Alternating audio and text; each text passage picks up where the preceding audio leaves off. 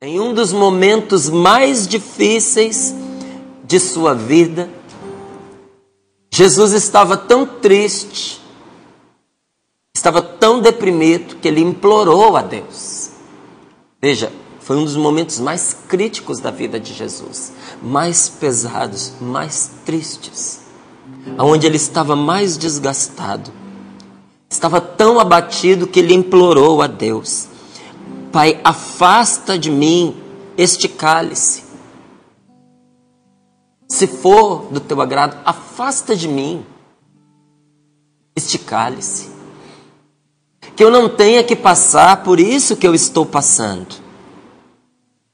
Que eu não tenha que enfrentar o que está vindo aí pela frente, porque a morte se aproxima pela cruz. E qual é o ser humano que quer morrer na cruz? Você pode até dizer assim, mas Jesus é Deus.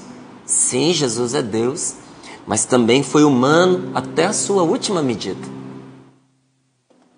E sendo humano também, a humanidade de Jesus gritava: a cruz não. Então, vendo o que se aproximava, em oração, ele pediu ao Pai: se é possível, afasta de mim esse cálice, que eu não tenha que percorrer este caminho mais.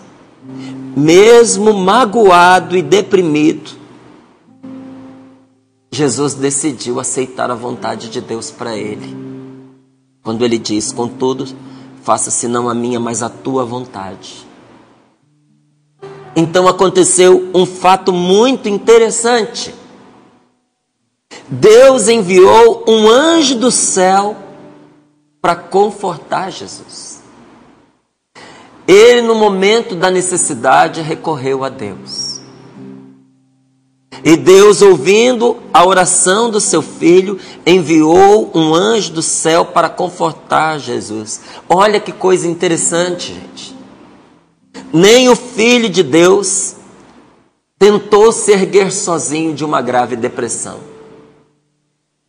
Nem Jesus tentou ficar de pé sozinho diante de um sofrimento grave, pesado, angustiante.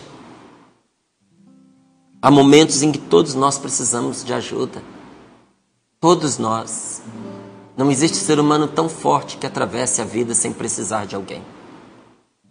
É um orgulho tolo nós queremos trilhar o nosso caminho sem contar com as pessoas. É orgulho e é tolo. Não sei se tem orgulho inteligente, mas esse daí está entre os mais tolos dos tolos. É uma besteira da nossa parte. A gente querer caminhar na vida sozinho, sem ter alguém que nos acompanhe, sem ter um ombro amigo que nos ampare, sem ter um braço que nos sustente nos momentos de fraqueza, porque todo mundo passa por momentos de fraqueza. Você já passou, talvez esteja passando agora. E até por isso está aqui rezando conosco. E quem já passou e não está passando agora, um dia vai passar de novo. Porque a nossa vida nesta terra é a constante experiência das nossas fraquezas. A gente ora experimenta a queda aqui, ora a gente experimenta a tentação ali, e aí nós vamos confiando em Jesus e orando para não cair em tentação, porque a tentação está aí, atiçando a nossa fraqueza. Então, escute o que a palavra de Deus nos diz. Há momentos da nossa vida em que a gente precisa buscar ajuda. Jesus buscou e recebeu.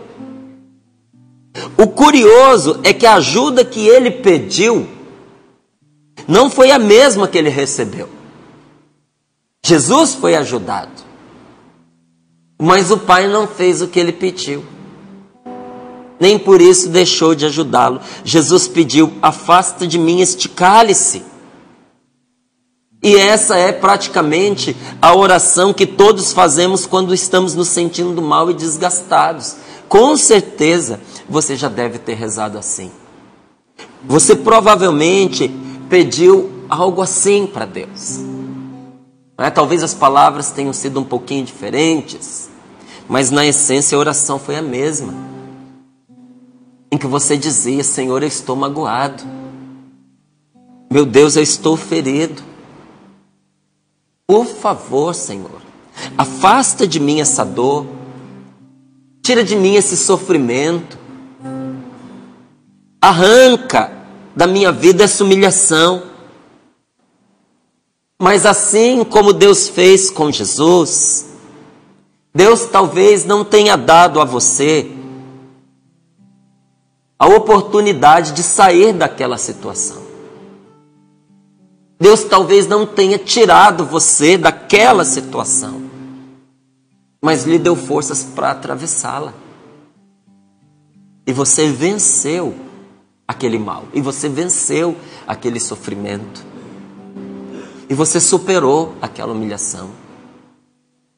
Até a sua vida tem sido uma escola em que você ganhou experiência para saber que agora, neste momento presente, o amor de Deus por você não mudou e o Espírito Santo não se tornou mais fraco.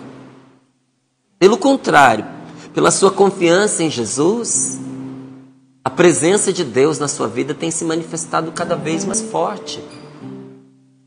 E se Deus te livrou no passado e te deu forças no passado, vai dar agora também. Você pode dizer, e eu posso dizer, nós podemos chegar à conclusão seguinte, mas no passado, Márcio, o problema foi muito menor. Pois é, no passado você precisava enfrentar uma situação menor para ganhar forças para enfrentar a situação maior agora. Mas aquele que esteve com você nos dias atrás, em uns anos atrás, na sua história passada, está presente ao seu lado neste momento de agora. E Deus que um dia te fez vencer, te fará vencer novamente.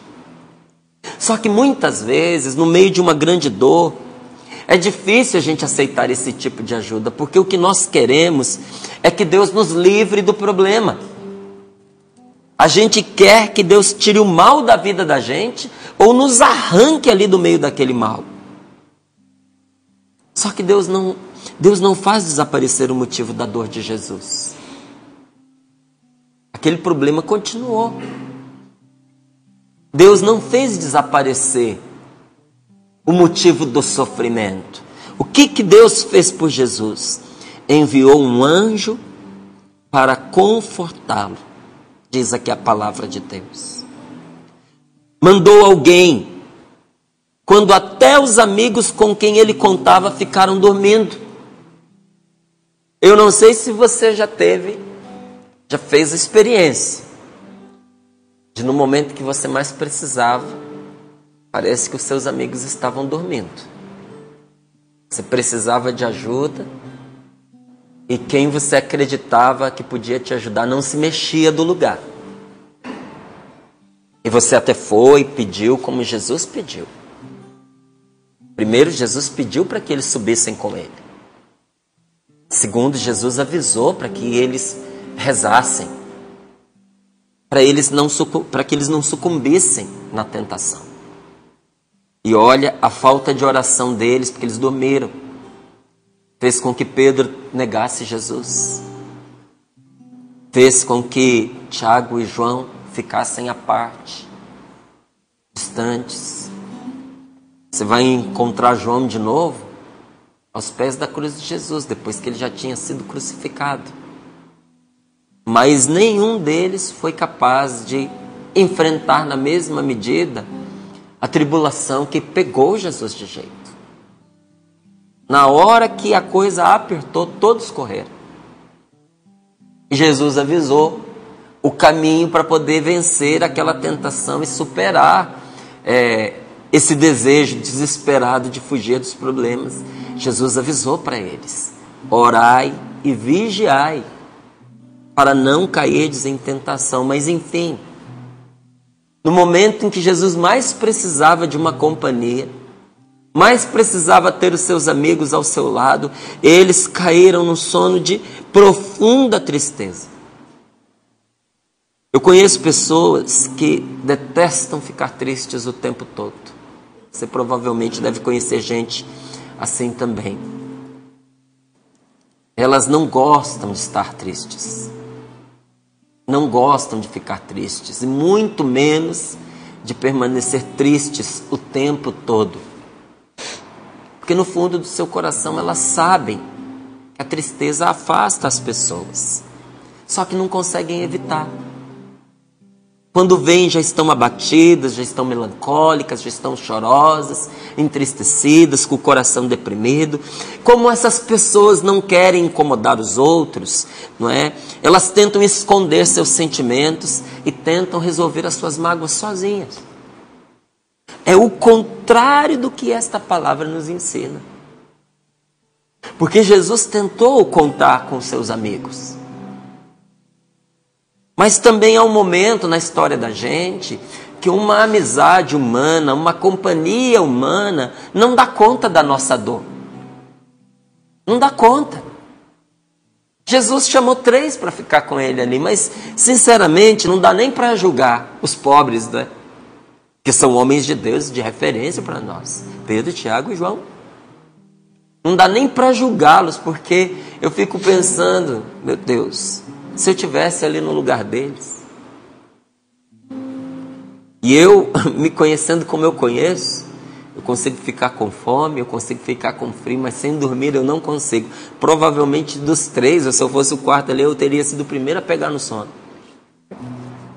É, não dá para julgar.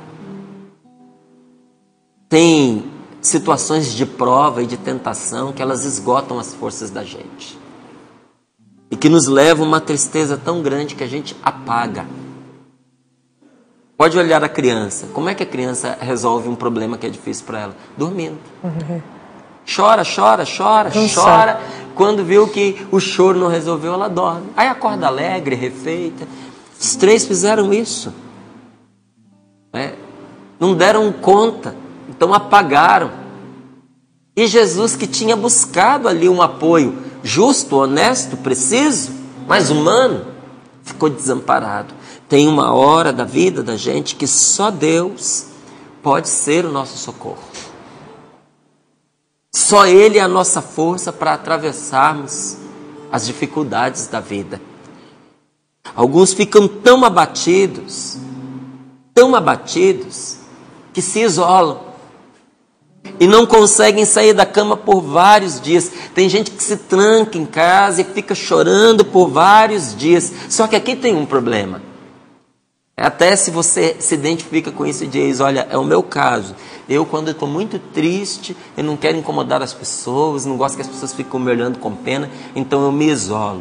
E quando eu me isolo, a tristeza parece que monta nas minhas costas, e aí eu caio de cama sem forças e choro muitos dias.